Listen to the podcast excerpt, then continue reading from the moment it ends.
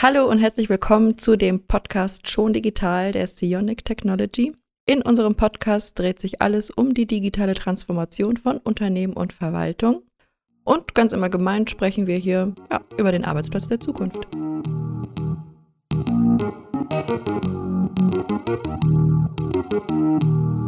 Mein Name ist Eva Respondik, ich bin Content Marketing Managerin bei der Sionic und begrüße ganz, ganz herzlich meinen heutigen Gast, Andreas Amann. Hallo Eva. Hi.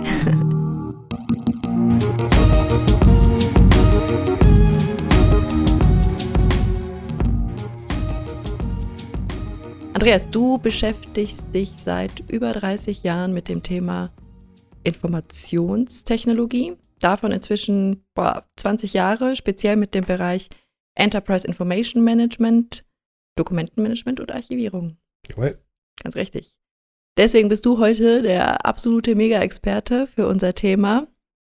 Und ich kann mich jetzt ja auch outen, das ist mein absolutes Lieblingsthema in diesem Unternehmen. Und zwar geht es heute um Enterprise Information Management. So sieht's aus. Klingt gut. Klingt gut, ne? das machen wir. Ich weiß, du bist auch großer Fan und ich freue mich total, jetzt mit dir diesen Podcast zu drehen. Äh, denn, ich habe es ja eben schon erwähnt, das alles dreht sich bei uns um die Digitalisierung, die digitale Transformation. Wir sind umgeben von allen möglichen digitalen Angeboten, neuen Technologien. Wir kommunizieren über WhatsApp, wir daten über Tinder, wir lassen uns die Pizza liefern von Lieferheld. Also die ganze Welt ist umgeben von digitalen Services und digitalen Technologien. Die zentrale Frage bei der Digitalisierung ist aber nicht, wie kann ein Unternehmen den Sprung in die digitale Welt schaffen, sondern vielmehr, wie kann ein Unternehmen moderne Technologien nutzen, um seinen Kunden noch besser zu helfen und seine Mitarbeiter bestmöglich zu unterstützen. Oder? Klingt gut. Ja, Richtig. das kriegt man halt eben ganz gut hin. Man merkt, du bist in der richtigen Abteilung eben. das kriegt man ganz gut hin mit, ja. Und über eine dieser modernen Technologien sprechen wir heute sehr ausführlich und ähm, klären Fragen, was ist ein Enterprise Information Management System? Was kann es, was kann es nicht vielleicht? Was soll ich damit? Brauchen das Unternehmen? Ähm, welchen Nutzen hat es? Das wollen wir heute alles mal klären. Anfangen würde ich ganz gerne, weil ich ganz genau weiß, der Begriff Enterprise Information Management, also EIM abgekürzt, hat eine lange Historie hinter sich. Und äh, du hast diese Historie miterlebt, teilweise mitgestaltet ähm, und bist begeistert und hast das mitgemacht. Deswegen die Frage an dich, kannst du ein bisschen was zu den Hintergründen erzählen? Historie klingt bei dir so ein bisschen wie Hysterie. Aber äh, ganz so schlimm ist das alles nicht. Äh, ja, das hat tatsächlich eine ziemlich lange Historie und äh, wir sind ja schon vor langer, langer, langer Zeit angefangen mit dem Thema, äh, sogar noch vor meiner Zeit. Ich, du hast ja eben schon gesagt, seit 20 Jahren mache ich das jetzt und äh, bevor ich damit angefangen habe, gab es das ja auch schon und mhm. äh, ähm, das ist, äh, ja, es hat irgendwann in den 90ern hat das angefangen, ähm, da ging es halt hauptsächlich darum, dass wir Belegarchivierung gemacht haben. Ähm, Belege sind ja solche Sachen wie Kassenbons oder ich habe vielleicht irgendwie eine Rechnung oder sowas, also irgendetwas, was etwas belegt, zum Beispiel für die Buchhaltung, ganz wichtig, steuerlich relevante Unterlagen. Ähm, und die sollten archiviert werden und deswegen gab es halt so die ersten Archivprodukte Anfang der 90er, mhm. äh, wo dann zum Beispiel Schecks, ne? ich weiß nicht, ob du Schecks noch kennst. Ja. ja. schon ein bisschen lange her, kein Mensch, glaube ich, benutzt mehr Schecks. Die Amis, die haben es echt noch ein bisschen länger ausgehalten mhm. mit den Schecks, ne? Ähm, aber ähm, in Deutschland ist das, ist das, glaube ich, lang, lang vorbei. Ich weiß nicht, ob irgendeiner noch Schecks oder Wechsel oder solche Sachen benutzt, aber gab es mal. Auf jeden Fall, da ging es halt darum, zum Beispiel solche Belege zu archivieren. Die wurden dann halt gescannt. Äh, mhm. Dann hatte man halt äh, ein Abbild, ein elektronisches Abbild dieses Papierbeleges. Ja, und äh, dieser Papierbeleg wurde dann halt in einen, sag mal, Aufbewahrungstopf äh, gegeben, wo er dann halt rechtssicher sozusagen abgelegt wurde und äh, mit dem Riesenvorteil, dass man halt relativ schnell wieder darauf zugreifen konnte. Wenn man dann halt sagen wollte, keine Ahnung, ich brauche jetzt mal die Rechnung 4711 oder alle Rechnungen vom 3.11. oder alle Rechnungen größer 5000 Euro oder so. Das waren dann Möglichkeiten, um in diesem Archiv dann äh, zu suchen und dann hat man halt entsprechend diese Belege dann auch, dann auch wiedergefunden. Das war so in den, in den 90ern. dann ist man irgendwann drauf gekommen und hat gesagt, naja, es sind ja eigentlich nicht nur Belege, So, das Papier kommt ja auch irgendwo her, ne? Mhm. Und ähm, es gibt ja auch ganz andere Arten von, von äh, Dokumenten. Da kam so der, das erste Mal dieser Dokumentenbegriff auf. Ah, okay. ähm, und dann hatten wir halt solche Themen wie zum Beispiel Vertragsmanagement. Ja? Verträge sind Dokumente, sind nicht zwingend Belege.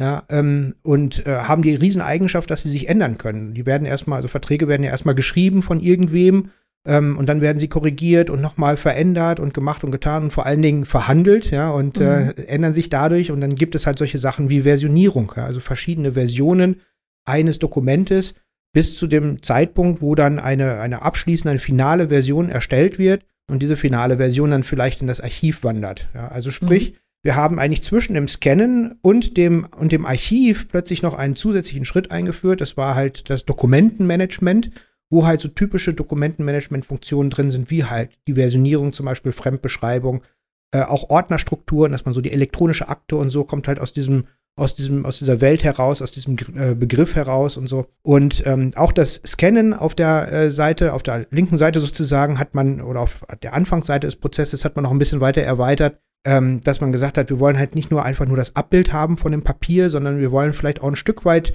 äh, den Inhalt mit, äh, mitnehmen. Und dazu musste halt zum Beispiel dieses äh, elektronische Abbild gelesen werden von der Maschine irgendwie und die mhm. Buchstaben, die da vielleicht drauf sind, entsprechend äh, umgewandelt in, in elektronische Buchstaben sozusagen, als hätte ich das ähm, irgendwo mit Word oder so geschrieben.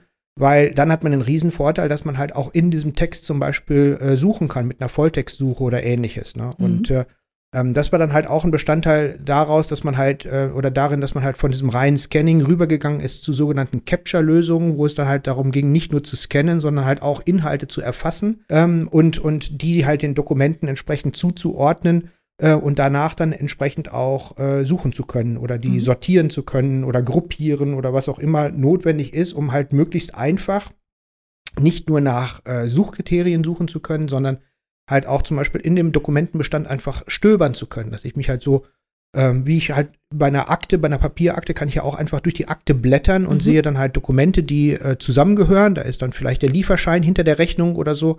Ja, und so ähnlich ist das in der elektronischen Welt, im Dokumentenmanagement dann auch, dass ich Aktenstrukturen habe mit Registern und Mappen und alles, was man da so kennt. Und ähm, dort halt auch meine Dokumente einsortiert habe und kann dann halt in dieser Akte entsprechend stöbern und äh, finde so ähm, ja, Dinge wieder.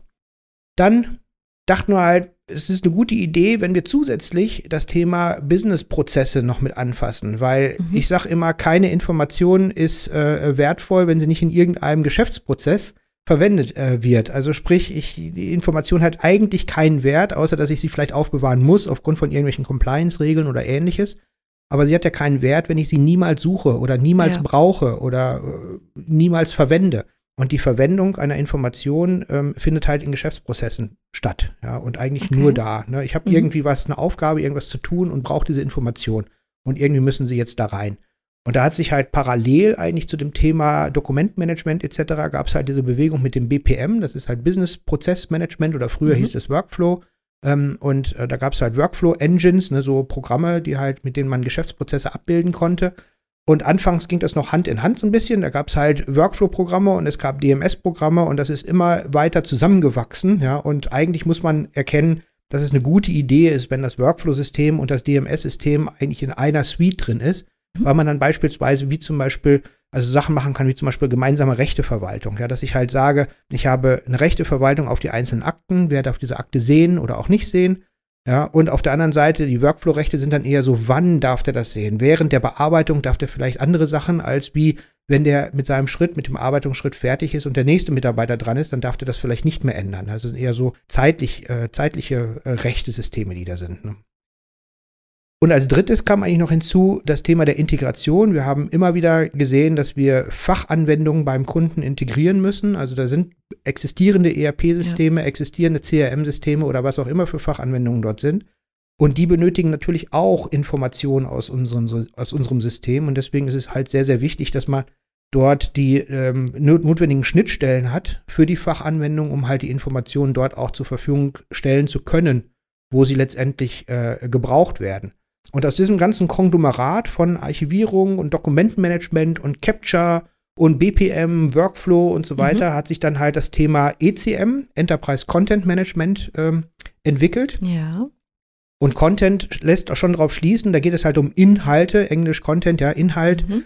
Und äh, da ist es halt nicht mehr nur in Anführungsstrichen Dokumente, sondern wir haben jetzt gelesen Informationen, äh, Inhalte aus verschiedenen Quellen, die wir dort äh, äh, verwalten und auch unterschiedliche Medien, die wir verwalten. Das können, ist halt nicht mehr nur in Anführungsstrichen das Dokument, der Brief oder ein Word-Dokument, eine Excel-Datei oder sowas, sondern das können natürlich heutzutage auch Filme, Videos, ja. äh, äh, Tonaufnahmen, ja. Musik, was auch immer. Ne? Das sind halt mhm. unterschiedliche, halt CAD-Cam-Zeichnungen zum Beispiel, CAD-Zeichnungen sind ja. sehr, sehr beliebt. Ne? Also da sind unterschiedlichste Informationen, die dort äh, äh, reinfließen. Und deswegen ähm, hat man halt da von Enterprise Content Management gesprochen, vor allen Dingen halt auch Enterprise-mäßig. Da war so der Hintergedanke der Integration, dass man es wirklich in alle möglichen ähm, Zielanwendungen letztendlich integrieren kann, um denen allen die gleiche Information zur Verfügung zu stellen und eine Plattform zu haben, die diese Informationen letztendlich managen kann.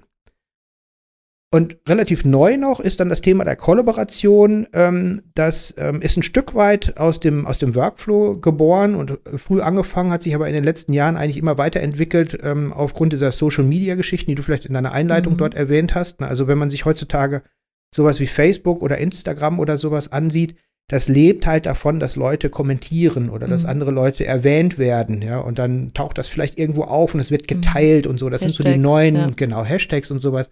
Das sind halt so die neuen Möglichkeiten in der Bearbeitung von Content, ja, mhm. und ähm, das hat natürlich, oder diese Bearbeitungsmetaphern haben natürlich Einzug gehalten in Unternehmen und ähm, immer mehr verlangen halt Kunden heutzutage nach genau solchen Funktionalitäten, weil halt auch die Mitarbeiter, die jetzt kommen, aus der neuesten oder aus der neuen Generation sind, ja, und die können das einfach sich auch nicht mehr wegdenken aus ihrem ja. Alltag. Die verstehen das und wissen das und, und arbeiten da gerne mit. Und, äh, und das gilt halt nicht nur für Fotos auf Instagram, sondern das gilt halt auch äh, für Dokumente, die sie im, im Berufsleben haben. Und wenn da zum Beispiel so ein Vertragswerk erstellt wird, dann ist es halt relativ ähm, sinnig auch, da, den zu kommentieren und vielleicht mit anderen Leuten zu teilen und dann zu sagen, Ed Eva zum Beispiel, Ed Eva, guck doch mal dir diesen Vertrag an, ja, mhm. und äh, Eva schreibt dann zurück, äh, halt, ja, habe ich gemacht, guck noch mal in Zeile 15 und Hashtag DMS ist heutzutage mhm. out oder was auch immer, mhm. ja.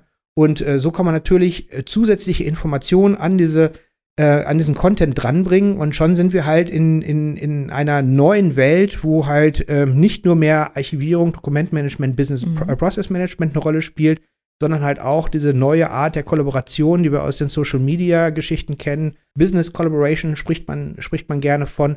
Ähm, und, und das hat den ganzen Begriff dann weiter geprägt, dass wir in Richtung Enterprise Information Management gegangen sind. Dass wir halt nicht mehr nur am Anfang halt das Papier mit dem Abbild des Papieres oder halt hinterher ähm, der Content, also sprich, was steht drauf, etc., sondern jetzt auch zusätzlich das Thema Information wo wir halt Kommentare, Likes, wer ist der Bearbeiter, mhm. Notizen da drauf, Hashtags und so weiter und so fort mit in diese ganze Thematik einbeziehen, ein gemeinsames Rechtesystem darüber, darüber legen, ähm, dass wir halt auch sicher sein können, dass solche Sachen wie Datenschutz etc. Ähm, berücksichtigt werden und äh, und das ist letztendlich so der die Historie, wo dieser Begriff Enterprise Information Management herrührt und ähm, das hat jetzt na, doch das ein oder andere Jahrzehnt gedauert, ja und äh, immer weiter aufeinander aufgesetzt und aufgebaut, aber ähm, letztendlich ist das in der modernen Welt angekommen, ja, und äh, mhm. bei weitem nicht mehr so in Anführungsstrichen verstaubt, wie vielleicht unsere Aktenarchivierung, mhm. ja, von dem wir vor 20 Jahren immer gesprochen haben. Ähm, heutzutage ist das relativ modern und, und äh, da kann man halt auch mit modernen Methoden und Hilfsmitteln halt genau solche Ad-Hoc-Prozesse in Unternehmen ähm, halt befeuern. Okay, viele Begriffe, viele Jahrzehnte stecken dahinter, viel Entwicklung. Ähm, als ich angefangen habe, mich mit dem Thema zu beschäftigen, haben mich diese ganzen vielen Begriffe auch ein bisschen irritiert und ähm, ich, ich konnte sie gar nicht so zu, zusammenfassen äh, und in, in Bezug zueinander bringen. Das hast du jetzt super erklärt. Woran liegt es denn, dass einfach so viele Begriffe bestehen innerhalb dieser einen Branche? Ähm, das hat sicherlich mit der Historie zu tun. Ne? Also zum einen ähm, hat man früher, also in den Anfang der 90er, noch nicht an Facebook etc. gedacht. Also da ja. ist diese, diese Kollaborationsfunktionalitäten, das war noch ganz, ganz, ganz, ganz weit weg. Ne? Und das hat halt immer weiter aufeinander aufgebaut und die neuen Begrifflichkeiten waren natürlich auch ein Stück weit von der Branche geprägt, um halt zu zeigen, guck mal, wir haben hier mhm. einen, eine, ich sag mal, sind in eine neue Ära eingetreten. Ja? Und ah, es, okay. es war halt die also, Ära vielleicht der Archivierung, des Dokumentenmanagements und die Ära des, des ECMs und jetzt ist es halt inklusive der, der äh, Business Collaboration Geschichten jetzt vielleicht die Ära des, des Information Managements, ja. Das ist das eine. Ähm, das zweite ist sicherlich auch daher rührend, dass es früher halt noch nicht integriert war. Früher war es halt noch nicht die Suite, ähm, die das alles konnte, sondern früher war es halt ähm, so, dass es durchaus unterschiedliche Hersteller gab für Workflow und für Dokumentenmanagement. Mhm. Und die einen hatten halt ihre Branche und ihre Begrifflichkeiten und die anderen hatten ihre Branche und Begrifflichkeiten. Ähm, aber man muss unterm Strich sagen, dass es halt häufig bei den Kunden dann doch der Fall gewesen ist, dass in innerhalb der Projekte ähm, eine gemeinsame Sicht und eine gemeinsame integri integri äh, integrierte Vorgehensweise von Prozessmanagement und, und Dokumentmanagement stattgefunden hat. Ähm, allein schon aufgrund der Sinnigkeit, dass halt wirklich in jedem, in jedem Workflow kommt immer irgendeine Information vor und irgendwo muss was abgelegt werden, irgendwo muss drauf gesucht werden und so weiter. Das kann man eigentlich nicht trennen. Und wenn man das ja. nicht trennen kann, dann macht es Sinn, dass man ein gemeinsames Rechtesystem benutzt und jetzt nicht unterschiedliche Rechtesysteme pflegen muss. Das ist halt einfach ein riesen administrativer Aufwand. Und deswegen ist das alles zusammengewachsen, ja, aber die Begrifflichkeiten kommen halt ursprünglich vielleicht von unterschiedlichen ähm, äh, Branchen oder unterschiedlichen ähm, Mitbewerbern, Marktbegleitern, die sich halt oder die halt einen unterschiedlichen Fokus hatten auf das Thema. Mhm ähm, die sich aber immer weiter angenähert haben. Und inzwischen ist es wirklich so, dass, dass jeder auf diesem Gebiet ähm, durchaus eine Suite hat, die das alles abbilden kann. Okay. Und, und jetzt macht es halt viel mehr Sinn, dass es halt einen Begriff dafür gibt und nicht mehr unterschiedliche. Du hast eben auch ähm, das äh, ERP-System erwähnt. Mhm. Kannst du das ganz kurz mal für uns ähm, abgrenzen? Wie sich, also wie sich das zu einem Enterprise Information Management abgrenzt, ein ERP? Also ein ERP-System ist ja etwas, da ist ja zum Beispiel eine FIBU drin, also Finanzbuchhaltung, da ist mhm. ein Controlling-Modul vielleicht dabei, da geht es um Material und, und Lagerwirtschaft und, und solche Geschichten. Ähm, die arbeiten sehr stark mit strukturierten Daten, ähm, mhm. also irgendwo in der Datenbank gehalten. Die arbeiten ähm, sehr stark mit äh, Rechenmodulen. Da wird zum Beispiel ausgerechnet, wie viel Lohn, wie viel Gehalt hat ein Mitarbeiter zu bekommen. Ja, und mhm. äh, da ist dann zum Beispiel in der, in der Gehaltsabrechnung ähm, werden diese Sachen ausgerechnet und ähm, dann halt entsprechend die Gehaltsmitteilungen verschickt und die ähm, Buchung äh, getätigt, also sprich äh, die Überweisung getätigt etc. Das sind sehr stark halt ähm, Funktionalitäten, die auf Berechnungen von Fachlichkeiten ähm, ähm, abgestimmt oder abgezielt sind. Und ein EIM-System ist mehr auf der Infrastrukturebene äh, unterwegs. Da wird halt gesagt, okay, wir haben zum Beispiel im EEM halt ähm, sowas wie unseren digitalen Aktenschrank. Wir haben da unseren digitales, unser digitales Postwegelchen, ja, also sprich, da ist vielleicht mhm. früher noch der Azubi mit den Aktenordnern und seinem Wegelchen da durch die Gänge gegangen und hat die Post verteilt und die Akten verteilt und so weiter. Das wird halt heutzutage in einem EEM-System elektronisch gemacht. Aber das ist eher so eine Unterstützungsfunktionalität äh, für Systeme wie zum Beispiel ein ERP, aber nicht ausschließlich, kann auch eine Unterstützungsfunktionalität für ein CRM sein oder für beliebige andere mhm. äh, Fachanwendungen, die dann halt mit diesen Informationen weiterarbeiten. Ja. Es gibt ein paar Überschneidungen durchaus, äh, vor allen Dingen dann, wenn man anfängt und Fachlichkeiten in die IEM-Systeme reinbaut. Das geht auch. Also das kann man ähm, ja durchaus machen, dass man innerhalb eines Projektes in dem EIM-System auch eine gewisse Fachlichkeit mit umsetzt. Das, äh, das wird funktional absolut geboten und macht auch durchaus Sinn bei äh, kleineren äh, Dingen oder halt bei irgendwelchen speziellen Lösungen, die getan werden äh, müssen.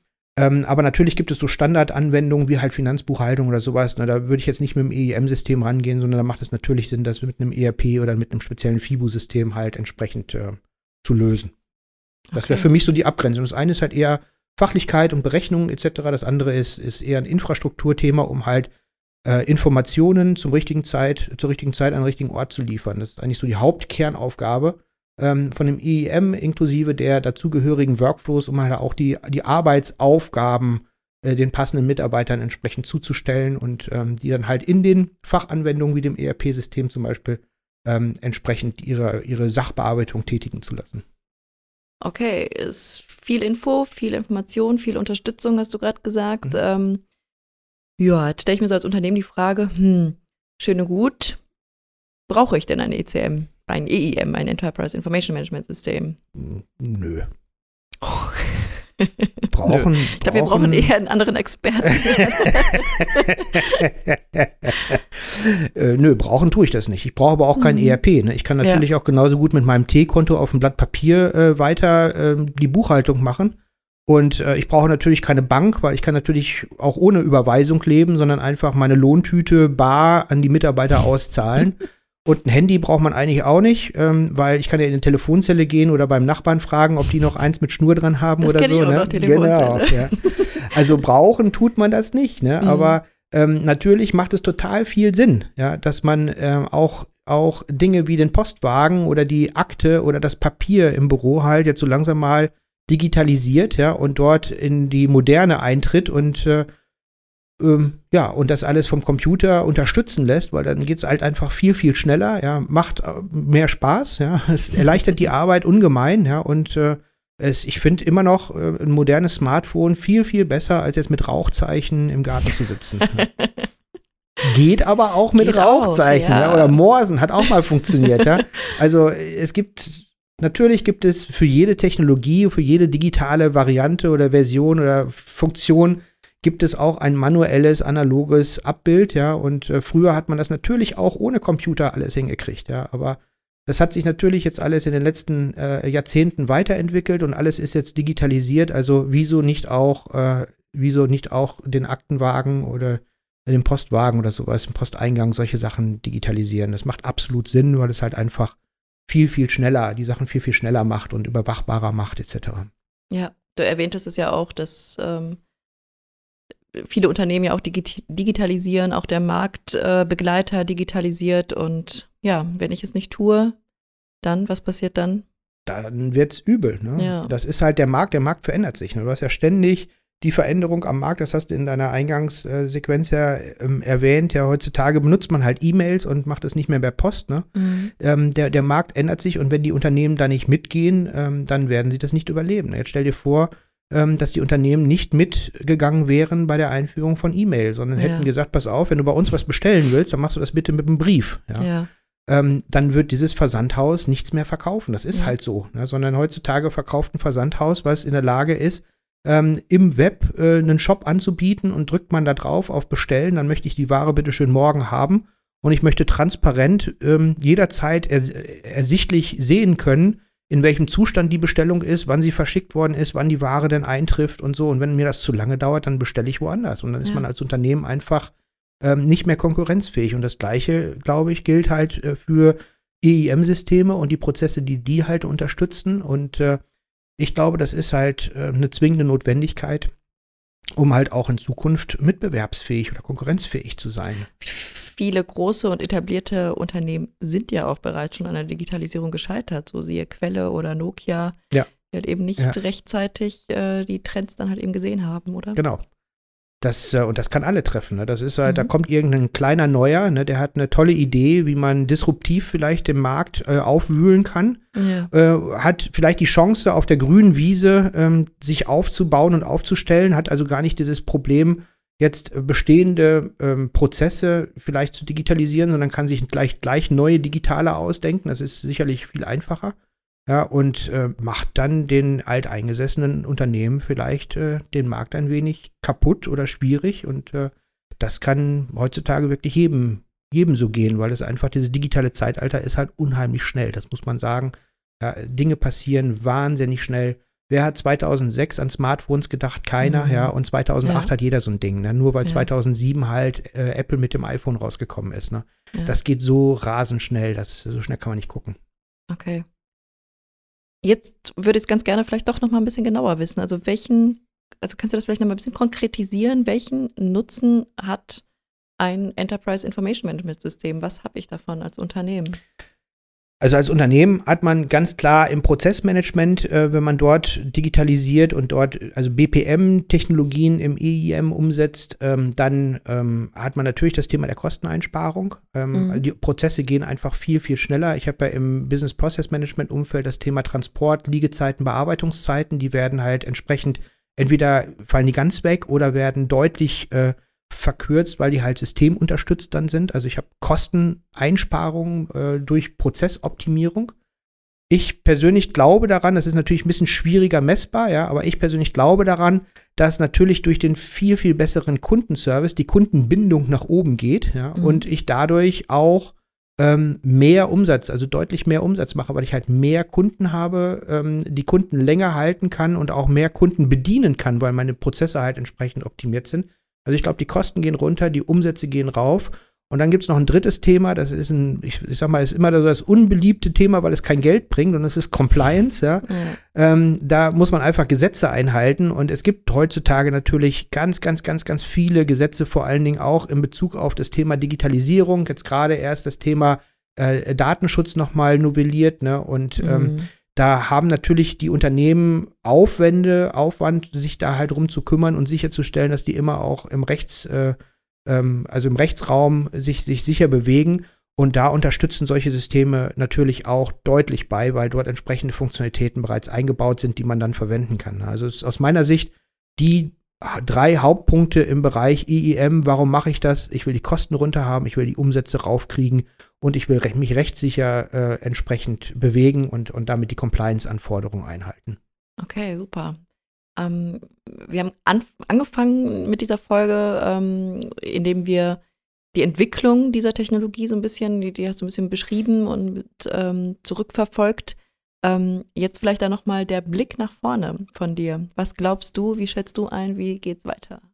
Also ich glaube, äh, ich glaube tatsächlich, dass wir noch viel, viel mehr KI sehen werden. Ähm, mhm. Das ist ja momentan künstliche total Intelligenz, künstliche ja. Intelligenz. Ne? Also ähm, da machen wir sicherlich auch noch mal eine Folge drüber über das Thema KI, weil ich ja, glaube, da können wir auch noch mal eine, gerne eine halbe Stunde, dreiviertel Stunde diskutieren. Das ist ein ganz, ganz spannendes Feld. Ne? Ähm, da haben wir auch, glaube ich, konträre Meinungen, weiß ich nicht, müssen wir ausloten, aber okay. das wird auf jeden Fall noch mal spannend. ähm, aber KI auf jeden Fall nicht mehr wegzudenken, glaube ich, ne? Mhm. weil halt einfach äh, Routineaufgaben und, und Standardsachen äh, vom Computer übernommen werden können und der Mensch sich dann wirklich auf, also der Mitarbeiter sich auf Sonderfälle äh, äh, wirklich fokussieren kann, kümmern, äh, darum kümmern kann mhm. und kreative Aufgaben übernehmen kann und, und vor allen Dingen dann wertschöpfende Tätigkeiten äh, übernehmen kann, während die Maschine sich um Standardsachen kümmert. Ne? Also äh, da gibt es mannigfaltige Beispiele, wo halt wirklich die Maschine das schneller, besser kann als der Mensch.